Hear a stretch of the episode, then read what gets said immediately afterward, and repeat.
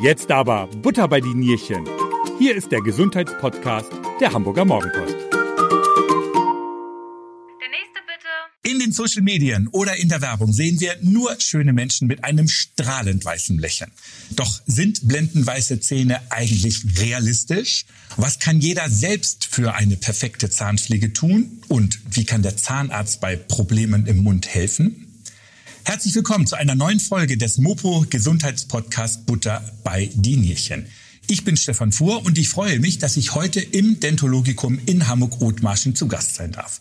Meine Gesprächspartnerin ist eine der Gesellschafter und die zahnärztliche Leiterin, die Zahnärztin Dr. Kathi Düsterhöft. Frau Dr. Düsterhöft, herzlichen Dank, dass Sie sich die Zeit für unseren Podcast nehmen. Hallo, Herr Fuhr. Ich bedanke mich für Ihre Einladung und freue mich. In unserem Vorgespräch haben Sie als erstes gesagt, super, Sie freuen sich auf unseren Podcast. Dann können Sie auch mal erzählen, was die Zahnärzte noch so alles tun, wenn es nicht nur um die Zähne im Mund geht. Genau. Wir Zahnärzte sind natürlich auf jeden Fall für die Zähne zuständig. Das heißt, alles, was mit den Zähnen zusammenhängt, alle Erkrankungen, die mit den Zähnen zusammenhängen, sind unsere Aufgabe, sie zu erkennen, die Zahngesundheit wiederherzustellen. Nichtsdestotrotz umfasst unsere Tätigkeit die ganze Mundhöhle, also das ganze Orale sowohl als auch das Extraorale. Dazu gehört die Gesundheit der Mundschleimhaut. Wir gucken uns die Wangenschleimhaut an, die Zunge, den Zungengrund, den Gaumen, das Zahnfleisch selbstverständlich, auch den Kieferknochen, die Kiefergelenke, die Kaumuskulatur. All das umfasst unser Gebiet. Das sind, da sind wir für zuständig und müssen die ganzen Krankheiten, die damit zusammenhängen, erkennen und auch die Krankheiten therapieren, soweit wir in der Lage dazu sind, das selbst zu tun. Wenn wir das nicht mehr können, müssen wir an andere Fachbereiche überweisen. Das obliegt uns, weil viele Menschen tatsächlich nur regelmäßig zum Zahnarzt gehen. Es ist ganz häufig, dass man hört, dass sie gar keinen Hausarzt haben, aber zweimal im Jahr zum Zahnarzt gehen. Deswegen ist es auch wichtig, dass wir uns den Patienten auch mal angucken, wie ist die Hautfarbe, ist die Hautfarbe fahl. Ich zum Beispiel schaue auch, hat er irgendwelche auffälligen Leberflecke im Gesicht. All das sage ich dem Patienten und schicke ihn auch unter Umständen mal zum Hausarzt und sage, lassen Sie dies oder jenes mal untersuchen. Also vollumfänglich sozusagen, wenn man dann auf dem Zahnarztstuhl sitzt. Und, aber ich ehrlicherweise wäre nie auf die Idee gekommen, wenn ich jetzt so ein, eine kleine, ich glaube, es nennt man Afte oder sowas auch in, in der Schleimhaut habe, dass ich damit zum Zahnarzt gegangen wäre. Gut, dass wir das zumindest jetzt zumal am Anfang einmal, einmal geklärt haben. Ja, das Sehr spannend. Ich, ich, ich glaube, das liegt einfach an dem Begriff Zahnarzt. Ja. Im Grunde genommen müssten wir Oralmediziner sein mein Pathologe im Studium damals hat schon, weiß ich, vor ganz, ganz vielen Jahren gesagt, eigentlich sind Sie Oralmediziner, Zahnarzt trifft überhaupt nicht zu ja. für Ihren Berufsstand. Und so soll man seinen Beruf auch begreifen. Ja. Also für alles, was rund um die Mundhöhle ist, ist Termin Job. beim Zahnarzt genau. machen dann. Ja. Da machen wir mal kurz einen Haken dran. Das ist super für die erste. Jetzt gehen wir mal ein bisschen in die Tiefe. Wobei, eine Frage habe ich vorweg noch wenn Sie als Zahnärztin, ähm, ich habe einen Freund, der ist Hautarzt, der wird auf jeder Party gefragt, guck mal, hier ist doch, äh, was ist das, was ist das? Ist es bei Ihnen nicht auch so, dass einige Leute dann nur noch mit der Hand vor dem Mund lachen, wenn sie wissen, dass Sie Zahnärztin sind, weil sie ja vielleicht doch mehr auf die Zähne gucken als jeder andere, dass man sich vielleicht manchmal ein bisschen schämt? Also, Oder ist das nicht mehr so? Kann ich eigentlich gar nicht so sagen. Sicherlich wird der eine oder andere sich schämen, dann dreht er sich schon von vornherein von mir weg. Ja. Aber ich kann es gar nicht so sagen. Im Grunde genommen ist es so, wenn man erfährt, ja, okay, das ist eine Zahnärztin, dann fangen die meisten an so, oh, ich muss auch mal wieder zum Zahnarzt oder ich habe einen ganz tollen Zahnarzt oder eine ganz tolle Zahnärztin oder der eine oder andere erzählt einem auch eine Geschichte. Also es gibt ja zu jedem Erlebnis mit dem Arzt auch häufig ganz ausschweifende Geschichten, die erfährt man dann auch. Mhm. Aber im Grunde genommen kann ich gar nicht sagen, dass die Leute sich irgendwie genannt verhalten. Okay. Das ist nicht meine Erfahrung. Okay. Aber so strahlend weiße Zähne ist doch wahrscheinlich, möchte doch eigentlich jeder haben. Ähm, die Zähne verfärben sich aber im Laufe des Lebens. Warum ist das so? Also es ist so, dass wir von Geburt an, wenn alles in der Embryonal- und in der frühkindlichen Entwicklung glatt läuft, also ohne Einwirkungen, also entweder in der Embryonalentwicklung kann es natürlich sein, dass die Mutter ein Antibiotikum genommen hat oder falsche Ernährung. Also da gibt es viele Faktoren, die auch sich auch auf die Zahnentwicklung schon im Embryonalstadion auswirken. Wenn dort alles glatt läuft und es auch später in der frühkindlichen Entwicklung, die Zahnanlagen haben wir ja schon, wenn wir geboren werden und dann die Weiterentwicklung, das Ausbilden der Zähne erfolgt in unserem Wachstum. Also wenn sich dort nichts Unangenehmes ereignet, also keine Intoxikation, Infektion, Strahleneinflüsse, alles was also alles, dem wir so ausgesetzt sein könnten, kommen die Zähne erstmal weiß raus. Aber nicht ein Einheitsweiß, sondern das ist ganz individuell, so wie unsere Haut auch individuell ist. Der eine hat ein bisschen heller, dunkler, die Haare sind heller, dunkler. Also da gibt's ein breites Spektrum von grau bis gelblicht, sehr transparent, sehr, sehr weiß. Das ist einfach ganz vielfältig. Aber wir reden jetzt nicht die Milchzähne oder Milchzähne und nachher die, die ich sag mal, richt, in Anführungsstrichen also richtige die, Zähne. Genau, die bleibenden Zähne, ich, ich meinte jetzt tatsächlich die bleibenden ja, Zähne, ja. weil sie ja auch auf strahlend weißes ja, Lächeln und das sind ja dann die bleibenden Zähne. Die Milchzähne sehen auch von der Struktur anders aus. Bei Kindern sehen die Milchzähne, muss man, wenn man mal drauf achtet, die sehen bei allen Kindern eigentlich ziemlich gleich aus, weil die äh, Milchzähne eine andere Schmelzzusammensetzung haben. Die müssen ja auch resorbiert werden, ne, weil damit die ausfallen können, damit die neuen nachwachsen. Mhm. Das ist eine andere Struktur. Aber die bleibenden Zähne sehen im Prinzip, haben ein breites Spektrum. Wenn man aber keine Anomalien hat, sehen die gut aus. Es gibt aber auch viele Zahnanomalien, die dann auftreten würden, wenn sie diese ganzen ungünstigen Einflüsse haben oder sie auch, es gibt auch genetische Erkrankungen, die mit Zahnanomalien verhaftet sind. Aber das ist nochmal ein sehr weites Feld. Aber sie verfärben sich im Laufe des Jahres. Äh, nämlich im Laufe des Jahres natürlich, sondern im Laufe des Lebens. Auch im Laufe des Jahres ja, verfärben auch, die ja. sich bestimmt auch. Spätestens, wenn sie Rotwein trinken, haben sie die schon an einem Habe ich nämlich gerade dran gedacht. Rotwein, Kaffee. Genau, ja. dann sind sie schon, sehen sie schon anders aus. Aber das bleibt zum Glück nicht so. Äh, ja, die färben sich im Laufe des Lebens, weil Zähne natürlich Gebrauchsgegenstände sind. Wir müssen ganz ehrlich sagen, wir brauchen die Zähne. Die Zähne haben eine unglaubliche Funktion. Das, ist ein, das Kauorgan ist auch hochsensibel. Und wir können damit sprechen, wir können ja alles damit machen, die Nahrung untersuchen. Das ist auch Aufgabe der Zähne in Zusammenspiel mit Zunge, Gaumen und den ganzen Rezeptoren in der Mundhöhle.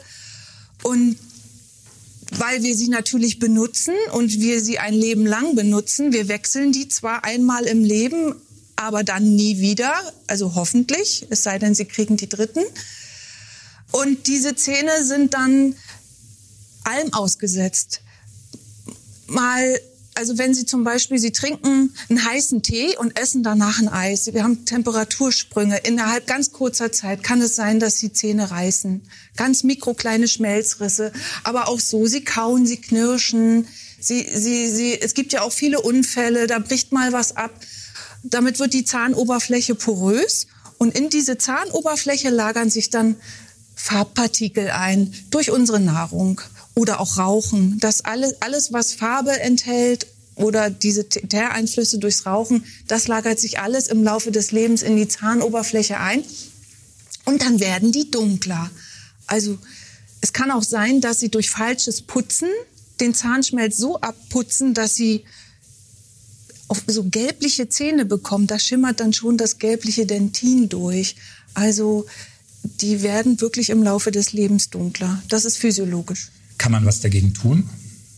Ja, da kann man was gegen tun. Also gut, man kann den Rotwein weglassen, man kann nicht rauchen. Ja, sollte man. Also das, das, das ist so etwas, wo ich sagen muss, äh, Rotwein weglassen, da bin ich noch vorsichtig, da bin ich ganz, ganz sozial und das muss ich nicht unbedingt empfehlen. Gut, aber Glück, Glück aber äh, natürlich nicht rauchen, weil Rauchen schädigt nicht nur die Zähne und die Mundhöhle, da ist es ja die größte Noxe, weil ja dort direkt die Noxe auch einwirkt in der Mundhöhle Was an heißt sich. Noxe? Gift. Ah, okay, ja. Ja, das ist ja, das Gift wirkt ja wirklich, erstmal haben sie eine hohe Temperatur durchs Rauchen im Mund. Dann haben sie direkt de- den Tabak und all das, alle, alle Verbrennungsstoffe wirken direkt in der Mundhöhle, die wirken direkt auf die Schleimhäute und gehen ja dann erst in die, in, in, in die absteigenden Atemorgane und bis sie dann die Schäden systemisch auslösen, dauert ein bisschen. Also Rauchen, Rauchen muss ich sagen, bitte nicht. Aber nicht nur in unserem Bereich, sondern für alle Bereiche der ja, Medizin. Ja. wäre das toll für den Menschen. Jetzt muss ich noch mal was. Wenn, wir waren ja bei den, bei den, ähm, bei den verfärbten Zähnen. Es Ah, gibt ja, ja, auch genau. so, so diese Bleaching-Angebote zum Beispiel, in den, äh, die man auch in, in Drogerien bekommt. Lohnt sich das? Ist das Geldschneiderei? Ja, also die Drogerien, das ist ja auch mein Lieblingsthema. Immer wenn ich in irgendeine Drogerie gehe, da mache ich mir manchmal richtig einen Scherz draus und stelle mich so daneben und schaue mir die Leute an, die davor stehen, teils völlig fasziniert und nehmen alles in die Hand. Denn das soll uns ja auch suggerieren, dass wir das alles brauchen, was es dort gibt. Stimmt aber nicht. Wir benötigen das nicht. Da gibt es viele Dinge, die für die Zahnpflege von großer Bedeutung sind, die wir brauchen, aber viel ist auch unnütz. So diese Bleaching-Angebote, die wir so in der Drogerie finden, das sind ja Kosmetika. Weil Medizinprodukte darf man in der Drogerie ja gar nicht verkaufen. Das heißt, von der Konzentration sind sie, wenn sie überhaupt Bleichmittel enthalten, sehr, sehr gering. Es gibt so, ich nehme mal ein Beispiel, so, so Stripes, die kann man aufkleben auf die Zähne. Das geht auch, aber das kann auch sein, dass die Zähne ein wenig weißer werden. Aber jetzt stellen Sie sich mal vor, so ein Zahn ist ja ein dreidimensionales Gebilde und Sie kleben vorne auf die Fläche so einen Streifen rauf. Was ist denn mit den Seitenflächen, die sowieso schon abgerundet in einer Nische liegen und schon normal immer dunkler schimmern? Die schimmern dann ja noch dunkler. Also davon würde ich dringend abraten. Ich, also wenn man weiße Zähne haben möchte, was ich völlig verstehen kann, das es strahlt auch Vitalität aus, das kann ich nachvollziehen, würde ich wirklich jedem empfehlen, lassen Sie sich vom Zahnarzt beraten. Vielleicht ist es auch gar nicht nötig, nicht möglich. Es gibt so viele, so viele Einschränkungen, Brücken, Kronen, das wird ja nicht weiß. Das hat eine Farbe, die können Sie nicht aufhellen. Plötzlich sehen Sie da große Unterschiede und sind hinterher noch unglücklicher als vorher. Wobei diese Angebote, die wir in der Drogerie bekommen, nicht richtig bleichen, sondern die sind eher so, dass sie nur die Oberfläche ein bisschen reinigen. Haken dran, also. Ich, Haken ja, ha- also hätte man eigentlich auch von selber drauf kommen können, dass das in der Drogerie halt kein Medizinprodukt ist und Ja. deswegen er auch wahrscheinlich nicht richtig wirken könnte. Wenn ich so im Kollegen- und Bekanntenkreis erzählt habe, dass ich heute bei Ihnen bin, dann kamen sofort so ein paar Fragen. Ich habe gehört und stimmt das? Unter anderem eben halt, was wir gerade eben schon gesagt haben, die Bleaching-Produkte aus der, aus der Drogerie. Und ich habe mal so ein paar Mythen rund um das Thema Zahngesundheit rausgesucht und würde mit Ihnen vielleicht einfach mal ein paar durchgehen. Ähm, Nummer eins, vielleicht ganz oben, was man ja auch als Kinder schon immer so eingebläut bekommen hat. Nach dem Essen muss man sich die Zähne putzen. Stimmt das eigentlich? Nach jedem Essen Zähne putzen? Das ist eine gute Frage. Stimmt nicht. Das kann ich schon mal Okay. vorwegnehmen. Ich erkläre jetzt auch warum. Ja. Dieser Mythos, nach dem Essen oder nach jedem Essen muss man sich die Zähne putzen. Ich glaube, das ist auf, auf unserem Mist gewachsen. Das ist die Idee von Zahnärzten. Wir wollen nämlich den Menschen dazu anhalten, sich regelmäßig die Zähne zu putzen. Und weil wir alle selbst auch Menschen sind und wissen, dass nicht jeder nach, dem, nach jedem Essen loslaufen würde und sich die Zähne putzt, hat man das irgendwann einfach mal so in die Welt gesetzt und es hat sich verselbstständigt. Und in der Regel sind wir dann froh, wenn sich jeder Mensch zweimal am Tag die Zähne putzt. Das ist, wäre das, was am Ende vermutlich bei rauskommt. Aber nach jedem Essen die Zähne putzen wäre unter Umständen sogar sehr schädlich. Wenn Sie zum Beispiel zum Frühstück eingeladen sind und da gibt's zum Abschluss noch einen schönen Obstsalat mit viel Grapefruit und Sie trinken noch einen Kaffee ohne Milch, dann haben Sie so einen richtig schönen Säureangriff. Auch der Kaffee, wenn Sie da keine Milch reinmachen, hat der Kaffee durch die Gerbsäure auch, auch, auch äh, wirklich eine saure Funktion. Mhm. Und sie gehen dann, weil sie ja ganz toll sind und sich jetzt die Zähne putzen wollen, gehen sofort danach sich die Zähne putzen, schaden sie ihren Zähnen.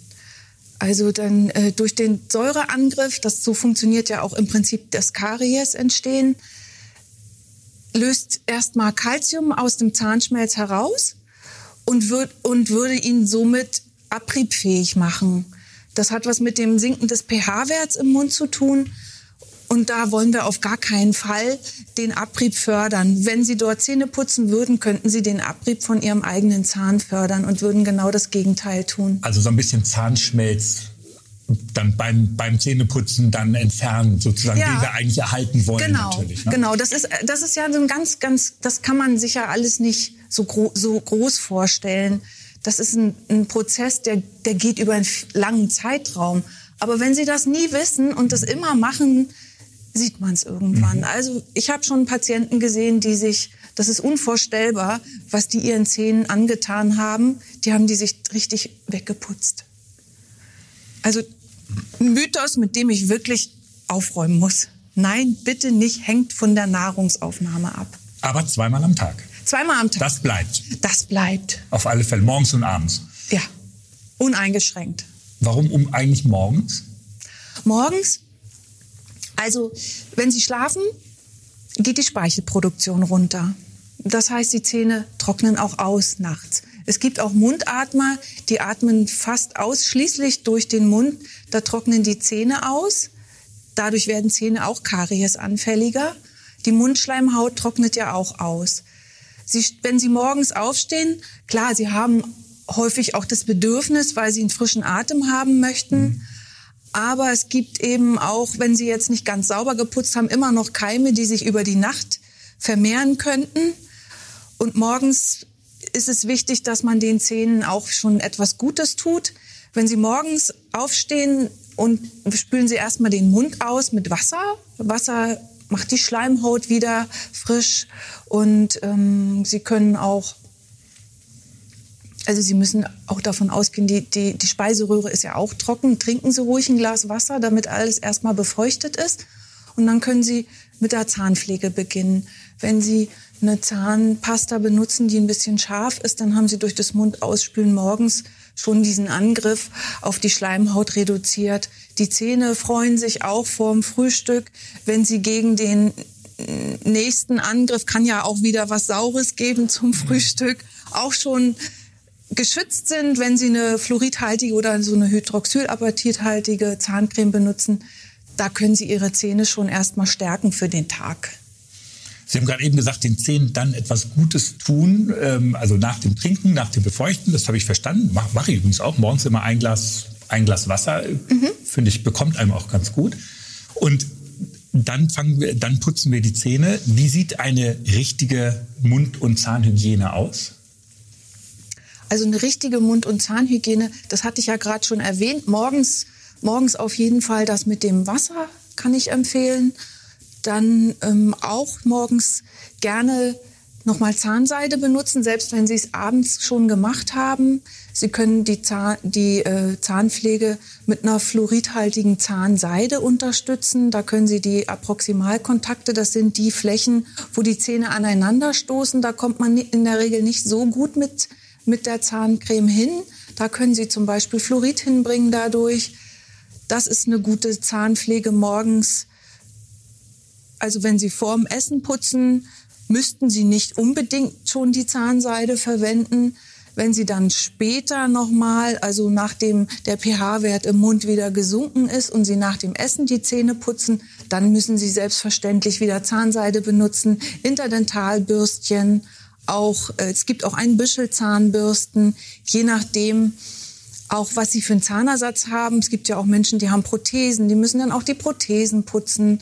Also das nach dem Essen muss man das auf jeden Fall noch mal deutlich gründlicher machen. Also Zahnpflege ist auch schon ein bisschen Arbeit. Das ist Arbeit. Ja.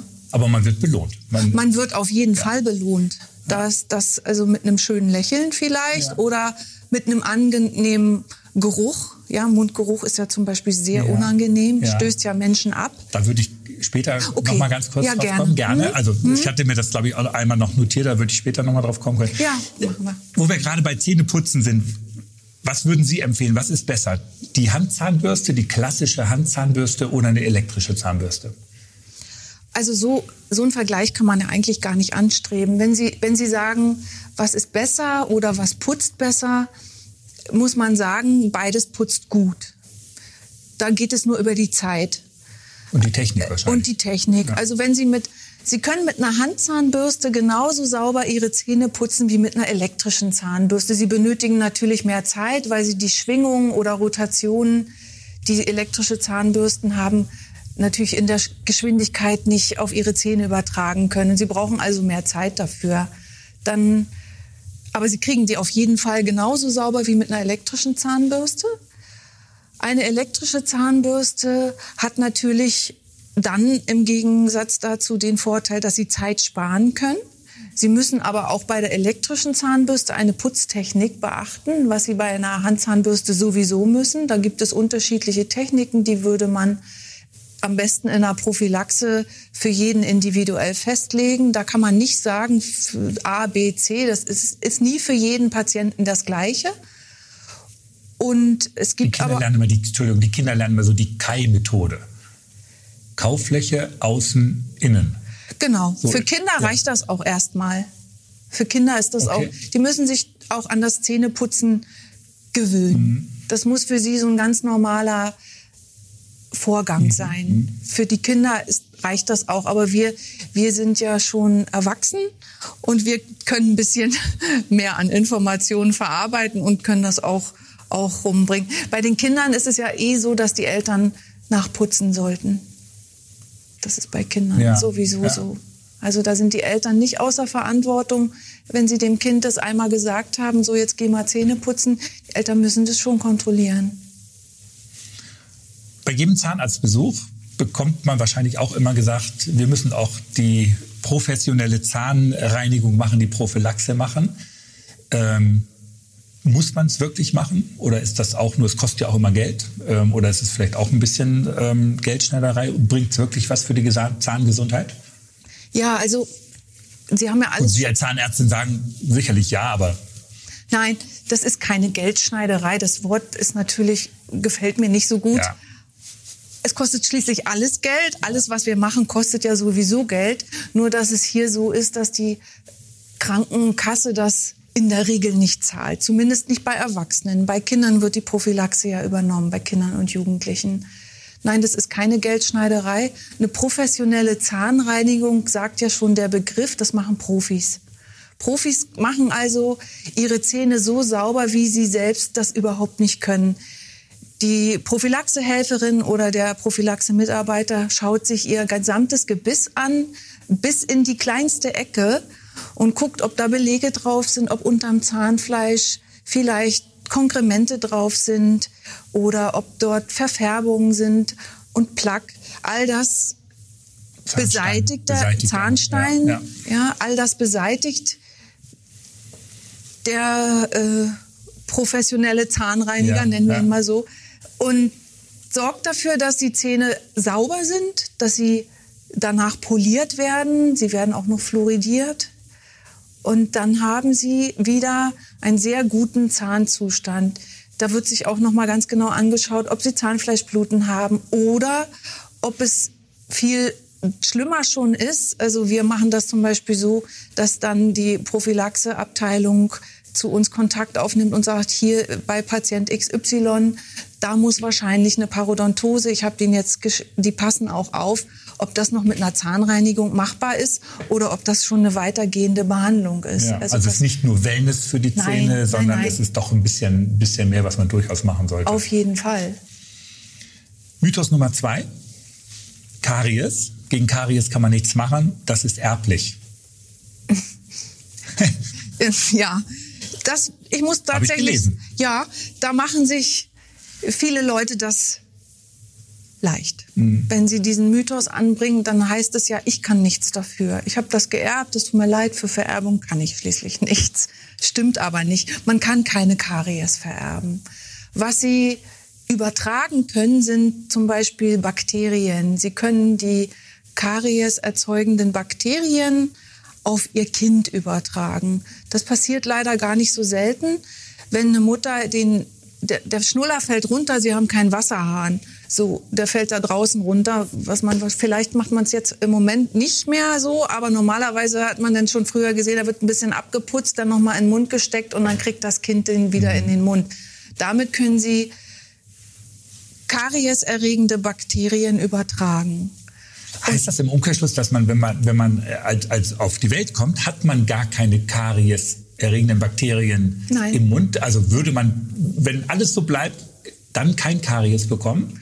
Das Wobei die Chance, irgendwo kriegt man es immer her. Ne? Irgendwo kriegt man es ja. her. Aber erstmal, also das ist ne, zumindest eine Möglichkeit, das aufs Kind zu übertragen. Wer weiß, die Kinder spielen ja auch, die erkunden ja mit ihren Zähnen und mit ihrer Mundhöhle auch alles Mögliche. Wo sie sich die dann herholen, ist noch fraglich.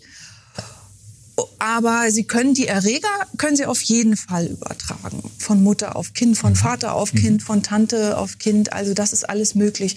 Nur eine erbliche Belastung für eine Karies gibt es nicht.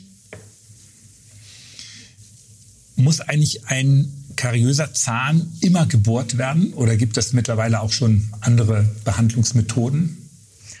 Naja, so wie Sie es sagen, ein kariöser Zahn, der klingt schon sehr krank. Der, der muss auf jeden Fall gebohrt werden. Also wir kommen leider nach wie vor nicht umhin, die Karies tatsächlich mechanisch zu entfernen. Und mechanisch heißt, wir müssen bohren. Es gibt Methoden, aber die sind, also es gibt zum Beispiel was, das wird häufig in der Kinderzahnheilkunde versucht zu verwenden, dass man bei den Kindern um das Bohren herumkommt man exkaviert. Dafür gibt es Spezialinstrumente, da fängt man an, die Karies so ein bisschen rauszukratzen, rauszulöffeln, damit das Kind nicht gleich diesen unangenehmen Kontakt mit dem Bohrer hat. Aber es klingt das, nicht viel angenehmer.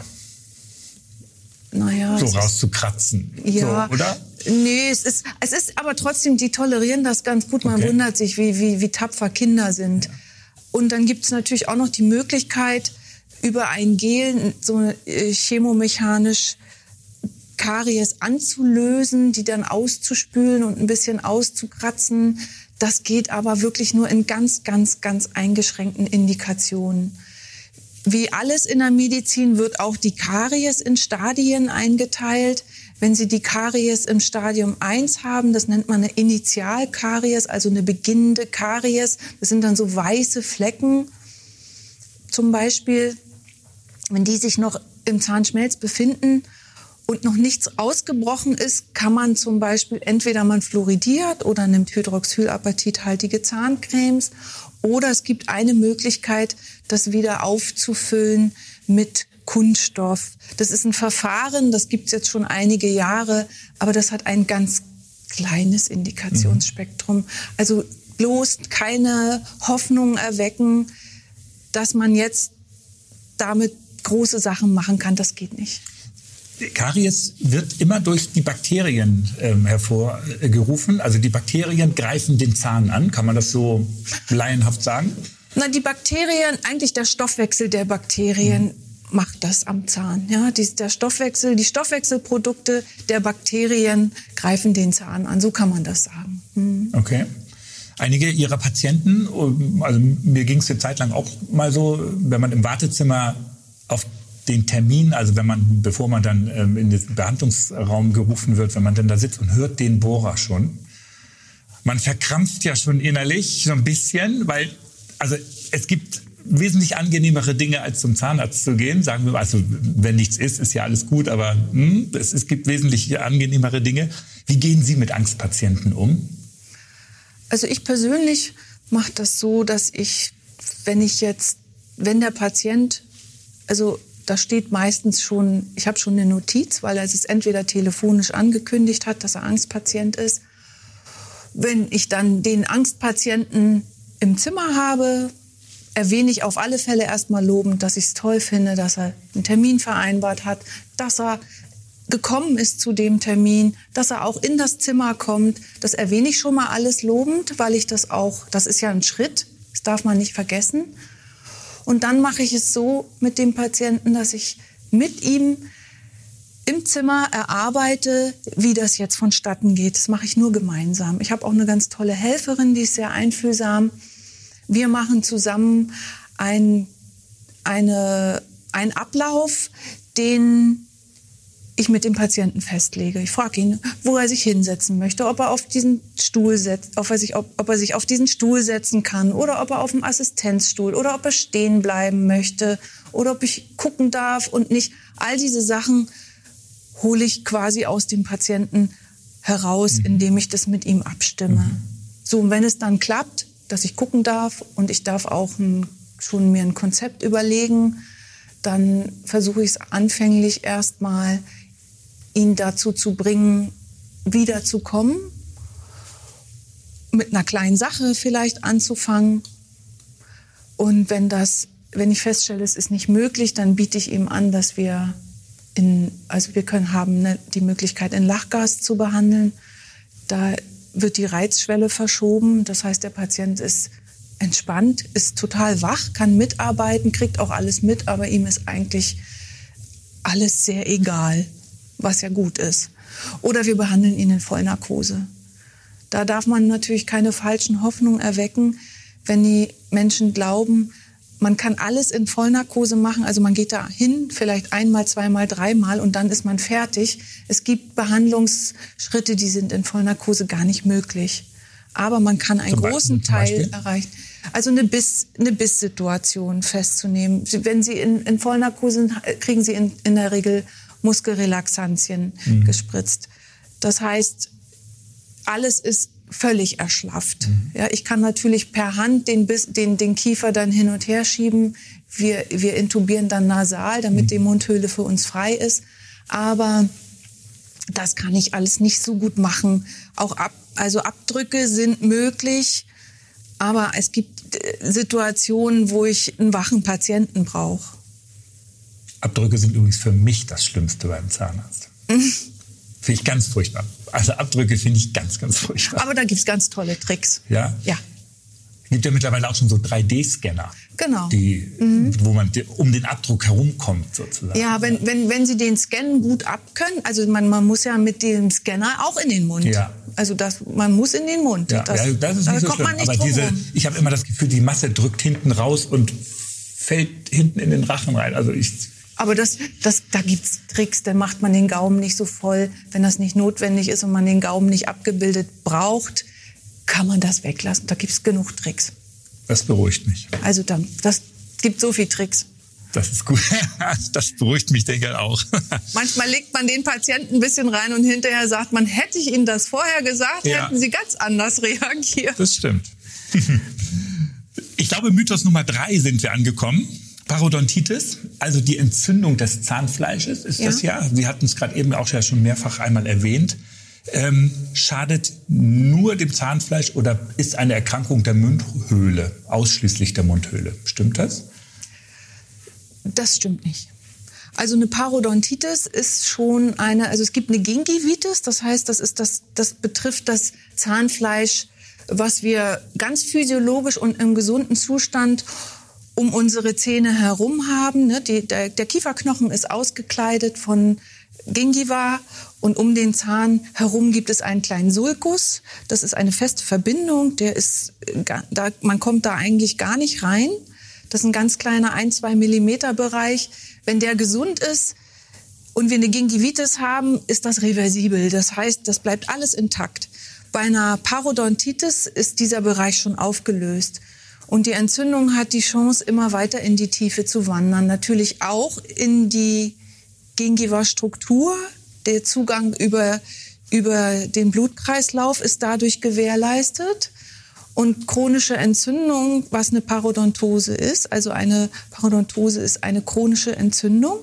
Die bleibt es auch, wenn man sie behandelt hat, dann hat man sie im Griff, aber es bleibt einfach immer eine chronische Entzündung dann kann es sein, dass sich durch die chronische Entzündung immer Entzündungsmediatoren in die Blutbahn bewegen und dadurch eine Plaqueanlagerung in den Gefäßen ausgelöst wird. Und das kann zur vermehrten und äh, vorzeitigen Arteriosklerose führen. Unter anderem. Es gibt natürlich viele andere Faktoren noch, aber auch das ist dafür mitverantwortlich. Oder es kann auch sein, dass sich Bakterien aus der aus dem Zahnhalteapparat und aus, der, aus dem Zahnfleisch in die Blutbahn ans Herz anlagern, also eine Endokarditis auslösen, Herzmuskelentzündung. Das ist auch möglich.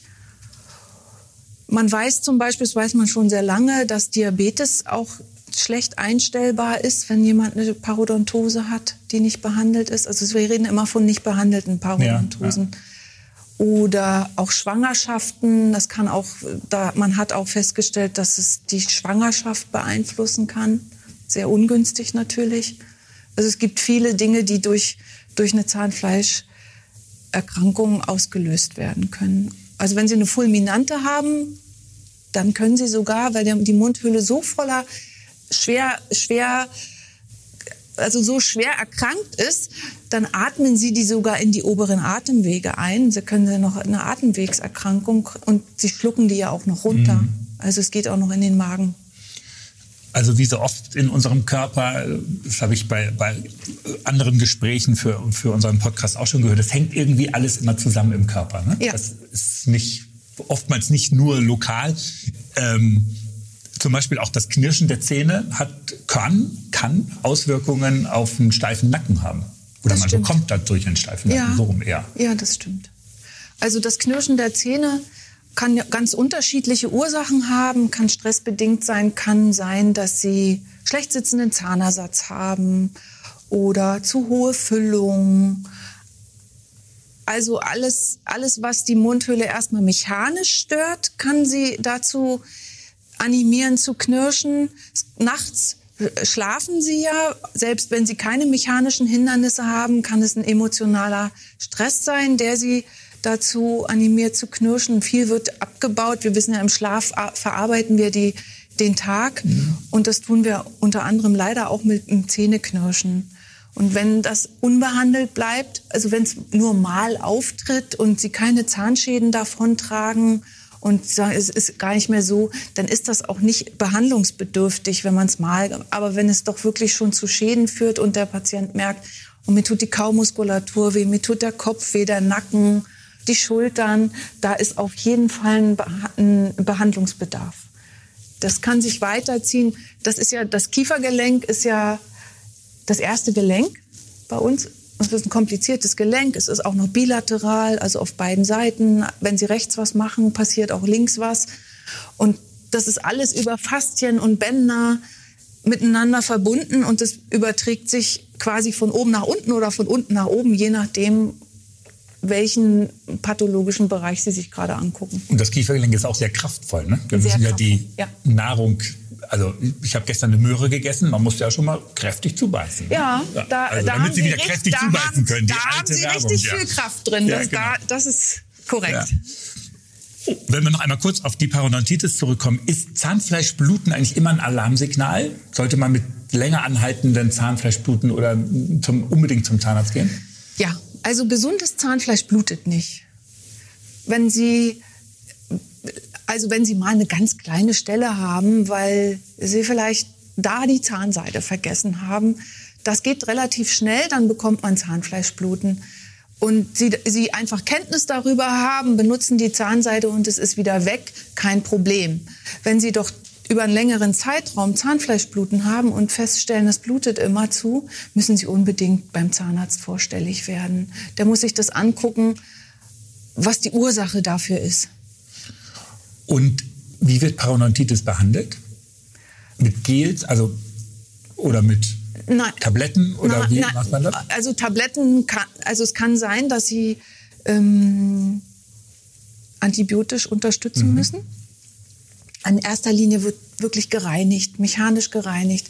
Sie reinigen die Zahnfleischtaschen, sie reinigen die Zahnoberflächen. Darauf lagern sich in der Tiefe häufig so Konkremente nennt man das. Das ist so eine Zusammensetzung aus Speiseresten, aus Zahnstein, Bakterien. All das holt man erstmal aus der Tiefe raus. Man küretiert das kranke Zahnfleisch, denn das Zahnfleisch, was da liegt, muss auch raus, äh, also entfernt werden. Das klingt sehr martialisch, ist es nicht. Das ist ganz fein. Das sieht der Patient gar nicht. Aber man macht es ja trotzdem. Man holt alles aus der Tiefe raus säubert die Zähne, die Zahnoberflächen. Man, wenn möglich, poliert man alles, damit möglichst wenig Oberfläche ist, wo sich wieder was erneut anlagern kann. Man kann auch chirurgisch eingreifen, indem man, wenn der Knochenabbau, denn der, ein Knochenabbau zieht es immer nach sich, weil da sind dann schon Strukturen geschädigt, die nicht mehr reversibel sind, zumindest nicht von allein. Wir können, sind heutzutage auch chirurgisch so weit in der Lage, dass wir Knochenersatzmaterialien mhm. einbringen können und versuchen können, etwas wieder zu regenerieren. Das sind doch relativ aufwendige Operationen, aber die sind machbar. Sagen wir mal, man hat jetzt eine nicht so fulminante Parodontose, die auch chirurgische Eingriffe benötigt, wird erstmal gereinigt und dann muss der Patient regelmäßig zur Prophylaxe. Ist, äh, ist diese erste Reinigung, äh, hat man da auch schon eine Narkose? Also jetzt keine Vollnarkose, sondern kann man das ein bisschen narkotisieren oder, ähm, oder ist das, ähm, tut das weh? Platt gefragt. Also, also diese, also man, das, also man kann den Patienten erstmal zu einer ähm, Zahnreinigung schicken. Die wird so gemacht, dass es dem Patienten nicht wehtut, sondern die wird so, so weit ge, gereinigt, die Zähne, dass, dass da nichts zu merken ist. Mhm. Das kann man als Vorbereitung machen. Wenn es so sehr viel ist, dann ist schon mal die Oberfläche, also alles, was oben zu sehen ist, schon mal sauber. Und dann kommt der Patient zur Parodontosebehandlung. Die wird unter Anästhesie durchgeführt. Okay. Also das hält man nicht ohne Spritze okay. aus. Aber auch das heißt wieder vorbeugend sind wir dann auch wieder bei guter Zahnpflege und auch einer Prophylaxe? Ja.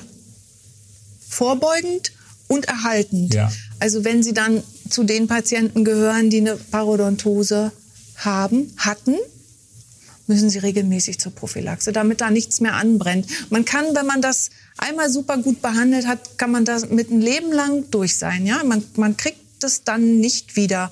Nur man muss dranbleiben. Okay. Noch ein Mythos, habe ich gefunden. Je stärker man die Zähne schrubbt, desto sauberer werden sie. da muss ich ein bisschen lachen. Das ist natürlich so, Sie, Sie müssen auch ein bisschen schmunzeln. Ich habe es ja, ja. nur, ich habe gelesen, ich gebe es ja nur weiter. Ja, nein, das, das ist natürlich nicht der Fall. Vierter Mythos, viermal Nein, haben Sie jetzt schon gesagt. Ja. Ja. Aber auch Vielleicht hier, finden wir ja noch einen. Wo, aber auch wo. hier muss ich, muss ich Nein sagen. Ja es ist so, dass Sie, Sie müssen gut die Zähne putzen. Sie können, also schrubben, würde ich sagen, können Sie ja mit dem Schrubber, der ist hart. Das ist also schon falsch. Wenn Sie eine ganz weiche Zahnbürste benutzen, mit der Sie in jede Ecke des, der, der, der Mundhöhle kommen, kriegen Sie die Zähne viel, viel sauberer, als wenn Sie zum Beispiel eine, so einen Schrubber benutzen. Mhm. Also das ist und wenn Sie da noch ganz doll aufdrücken, ohne eine individuelle Methode zu beachten, dann kriegen Sie vielleicht nur vorne alles abgeputzt, aber der Rest ist nicht sauber. Nein, das stimmt nicht. Es ist individuell abhängig von Ihrer Zahnpflege, wie gut Sie das können. Stichwort weiche Zahnbürste. Hm? Ähm, würden Sie immer empfehlen, eine weichere Zahnbürste zu nehmen? Es gibt ja so weich, mittel und hart. Mhm. Also, warum gibt es das überhaupt? Ja, ich glaube, das ist, da will man auch den Markt bedienen. Also eine weiche Zahnbürste macht, ist aufwendig, das macht Arbeit. Mhm. Sie müssen viel, Sie müssen ganz individuell putzen, es macht mehr Arbeit, aber Sie können viel besser damit putzen. Und wenn Sie sagen, oh, das ist mir zu lang oder so, dann würde ich nur eine mittlere Zahnbürste empfehlen. Auf keinen Fall eine harte. So eine harte Zahnbürste, damit können Sie Zahnersatz reinigen. Okay. Deswegen gibt's auch, auch harte ja. Zahnbürsten. Die sind eher für, dafür eine Prothese oder eine Knirscherschiene zu säubern oder die Schnarchschiene. Das können Sie damit gut ja. reinigen. Ähm, gibt es eigentlich bei elektrischen Zahnbürsten auch Hartmittel und also die Unterschiede? Gibt es die eigentlich auch? Weiß ich jetzt ehrlich gesagt gar nicht. Aber wir, wir haben ja jetzt von der Handzahnbürste Nee, jetzt in erster eigentlich sind die ne? fast alle gleich. Ja, ne? Weil die durch, die durch diese hohe Bewegung sind die, erscheinen die sowieso hart. Ja. Ne? Die erscheinen hart, auch wenn die noch, noch so weich sind. Weil, weil die Frequenz zum Beispiel bei der Schallzahnbürste so hoch ist, dass da, wenn Sie da noch eine harte nehmen, da kriegen Sie den Zahn nicht sauber. Die sind alle weich. Behaupte ich jetzt auch so, ja? Mhm. Ja. Ich müsste, ich, also mir ist nicht bekannt, dass da harte, harte gibt. Hat eigentlich auch die Wahl der Zahncremes Einfluss auf die Sauberkeit der Zähne? muss ich auch sagen, nein, ist nicht der Fall. Wichtig ist wirklich Ihre Zahnbürste und Ihre Zahnpflegehilfsmittel. Die Zahncreme ist in dem Falle auch wiederum ein Kosmetikprodukt. Sie wollen frischen Atem haben. Die Zahncremes enthalten großteils Tenside, das schäumt. Damit können Sie alles schön ausschäumen. Das reinigt insofern besser, weil Sie das schneller ausschäumen können. Nur an sich ist für die Zahnpflege eine Zahnbürste entscheidend. Also Sie können Ihre Zähne auch ohne Zahncreme sauber bekommen. Aber Sie können Ihre Ganz Zähne. ohne? Ja, Okay. Sie können Ihre Zähne aber nur mit Zahncreme nicht sauber bekommen. Ja. Ja, dafür Okay. brauchen Sie brauchen die Bürste. Die ist unser aller Heilmittel. Ja. Das ist nicht, nicht wichtig. Also was man sagen kann, ist, dass die Zahncremes natürlich Bestandteile enthalten, wie zum Beispiel Hydroxylapatit. Darüber können Sie Ihren Zähnen wieder was Gutes tun oder Fluoride. Aber Was ist das eigentlich für ein Stoff? Also, das Calcium, sind Ah, okay. Calcium-Ionen drin. Und ich habe mal nachgeguckt. Ich glaube, Zink ist in Zahnbürsten, äh, Zahnbürsten, in Zahncremes häufiger drin. Ähm, jo, ähm, hier Fluorid natürlich. Das ist so, also das, das wäre auf alle Fälle. Das muss eine Zahncreme auch enthalten dann. Also es gibt ja auch immer wieder so eine Fluoriddiskussion. Deswegen gibt es auch Zahncremes ohne Fluorid. Wenn man jetzt so, so äh, empfindliche Zähne hat und sagt, oh, ich möchte eigentlich dagegen was tun und ich kann ja nicht immer zum Zahnarzt zum Fluoridieren oder ich will nicht fluoridieren, dann kann ich mir so eine hydroxylapatithaltige Zahncreme kaufen. Da kann ich selbst was machen. Und wahrscheinlich das nächste entschiedene Nein kommt jetzt. Ähm, jeden Tag eine Zahncreme nehmen, die strahlend weiße Zähne verspricht. Um Gottes Willen. Das ist ja noch schlimmer als Nein Nein. Ist auch so. Nein, natürlich nicht. Das, diese Zahncremes, die ein strahlendes Weiß versprechen, die enthalten in der Regel sehr viel Abrasionsstoffe. Das sind so Stoffe, wie die schmürgeln was ab. Die schmürgeln natürlich Verfärbung, auf, Farbauflagerung auf den Zähnen ab, aber die wissen ja nicht, wo, wo ist denn die Farbablagerung und wo ist ihr Zahn. Die schmürgeln also auch was von ihrem Zahn ab. Und wenn Sie das wirklich täglich benutzen, schaden Sie sich. Das, ich, ich, ich will das jetzt nicht komplett verteufeln. Wenn Sie, zu, äh, wenn Sie von einer Zahnreinigung kommen und Sie sagen, oh ja, ich trinke aber immer gern Kaffee und auch mal einen Rotwein, dann kann ich sagen, naja, Sie dürfen durchaus mal ab und zu mal so eine Zahnweiß Zahncreme mal nehmen, damit Sie möglichst lange Ihren sauberen Zustand halten und nicht vielleicht schon wieder in drei Monaten zur Prophylaxe müssen. Aber das ist Ausnahme und da muss jeder wissen, das darf ich nur mal nehmen und dann ab in den Schrank. Was ist denn mal? Ist mal einmal die Woche oder Nein. einmal im Monat oder? Nein, also vielleicht alle drei Wochen einmal. Ah, okay. Also ich würde es wirklich nicht empfehlen. Ich denke gerade an meinen Schrank zu Hause. Ähm, noch ein Mythos, rankt sich um Sauberkeit im Mund. Statt Zähne zu putzen, kann man auch einen Apfel essen oder halt Zahnpflege-Kaugummis zu nehmen. Kauen. Also, das stimmt natürlich auch nicht.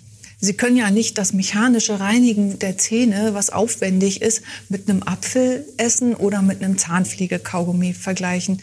Ja, Wenn wahrscheinlich Sie- so das Reinbeißen ja, in so einen genau. Apfel. Das, der, der Apfel, also der ist ja so süß-sauer, Mhm. der regt auf jeden Fall die Speichelproduktion an. Das ist schon gut, denn der Speichel hat ja eine Spülfunktion im Mund. Und auch der Apfel ist ja, da beißen Sie ja genau rein, der reibt natürlich mechanisch sicherlich auch ein bisschen Speisereste ab oder Nahrungsreste. Also der hat schon durchaus so eine Art mechanische Reinigung. Und dadurch, dass Sie den auch kauen, regen Sie den Speichelfluss an und vielleicht an einer oder anderen Stelle wird auch äh, Zahnbelag abgerieben. Das war's dann aber auch schon beim Apfel. Ein Zahnpflegekaugummi nimmt man meist, weil er frisch schmeckt. Also er gibt einem das Gefühl, man hätte die Zähne geputzt und legt, regt eben auch die Speichelproduktion an und sorgt dadurch dafür, dass der pH-Wert schneller wieder neutral wird. Aber mit Zähneputzen hat beides nichts zu tun. Entspannt Kaugummi kauen dann vielleicht ein bisschen den, den Kaumuskel? Unter Umständen. Es kann, aber das, das ist, das muss, kann man nicht genauso sagen. Es kann auch sein, dass es Leute zu sehr anstrengt. Okay. Also Leute, also Patienten, die schon viel knirschen, denen würde ich auf gar keinen Fall Kaugummi kauen empfehlen. Denn die Kaumuskulatur soll entspannt sein. Die soll nicht noch mehr zur Kontraktion angeregt werden.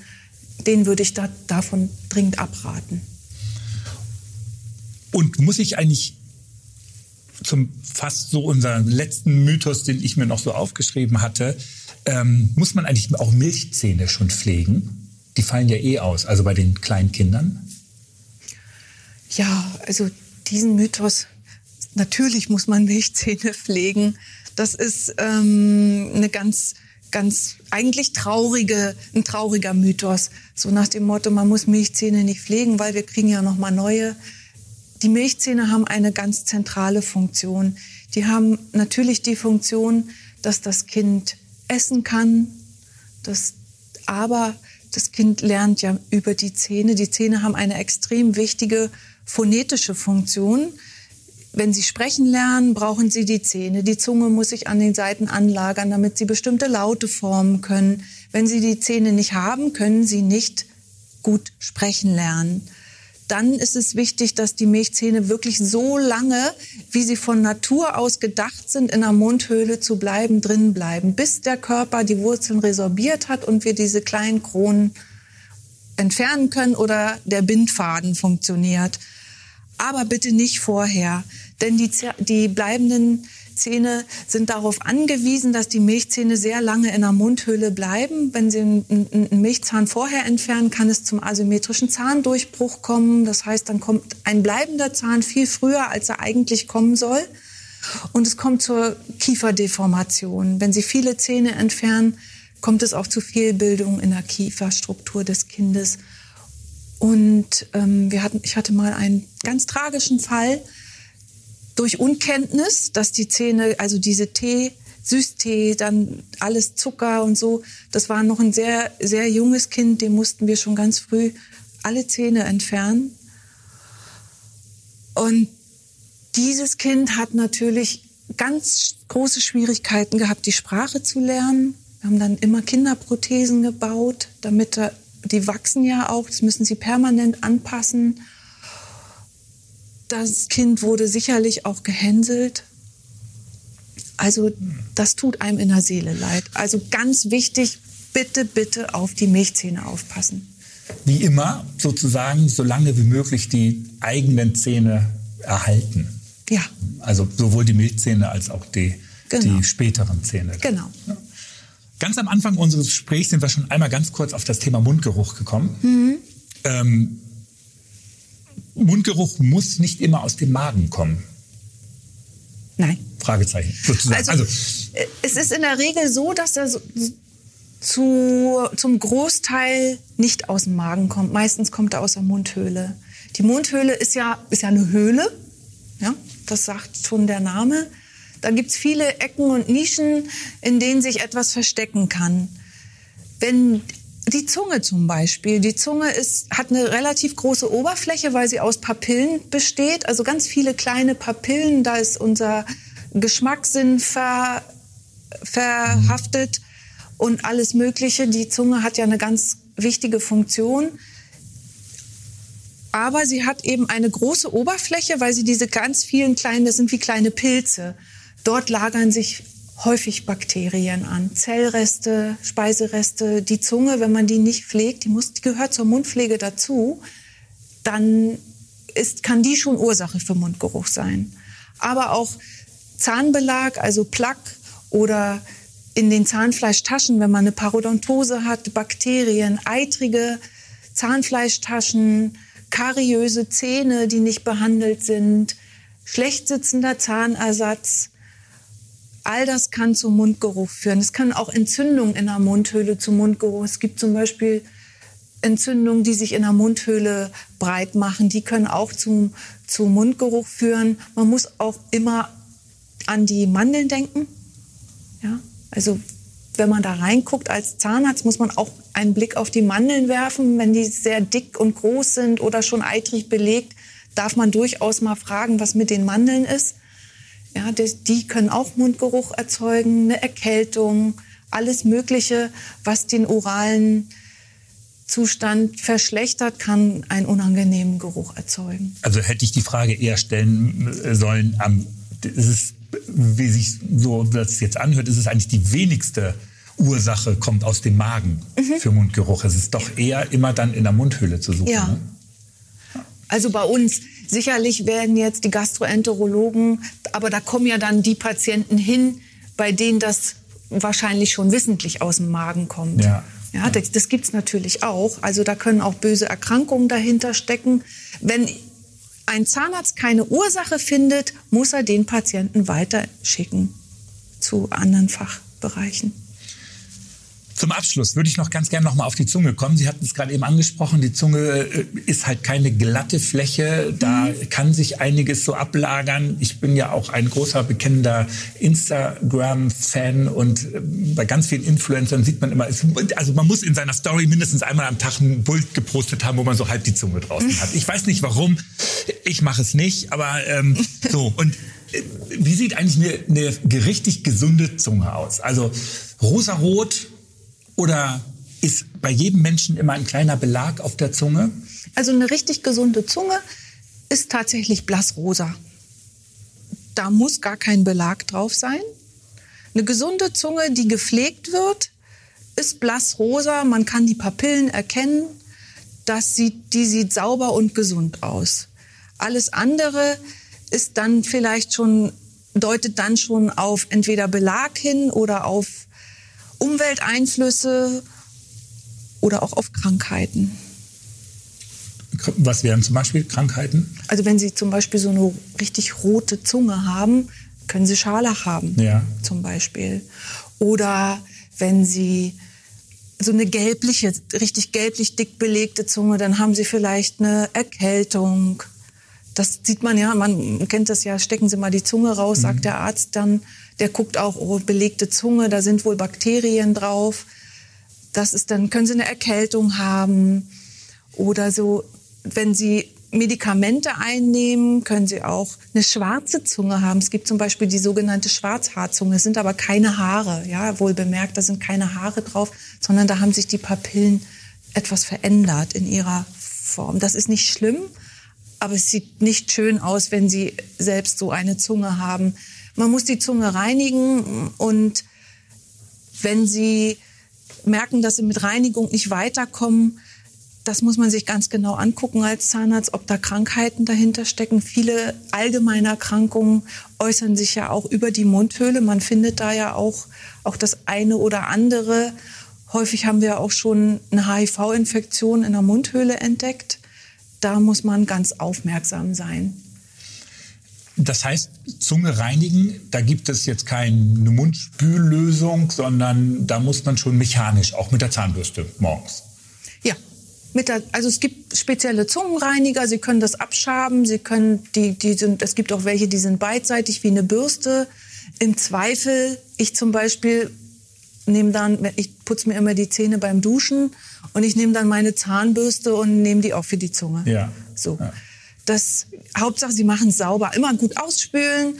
Das, die, die Zunge reinige ich natürlich ohne Zahncreme. Also das mache ich rein mechanisch, mhm. das, damit ich auch wirklich das sauber bekomme. Ja, das, mehr fällt mir da jetzt im Moment nicht so ein, es sei denn, Sie fragen mich noch was. Viele Menschen haben ja so ein Würgegefühl, wenn ja. man zu weit nach hinten kommt. Mhm. Und bei, gerade wenn man die Zunge reinigen will, müsste man ja weiter nach hinten kommen. Gibt es da einen Trick? Ja, Zunge rausstecken. Okay. Die Zunge richtig rausstecken, damit sie gar nicht nach hinten in diese sensiblen Bereiche kommt. Das funktioniert perfekt. Die Zunge richtig weit rausstecken und die fast außerhalb des Mundes putzen. Das, da, da kommen sie gar nicht in den Würgebereich.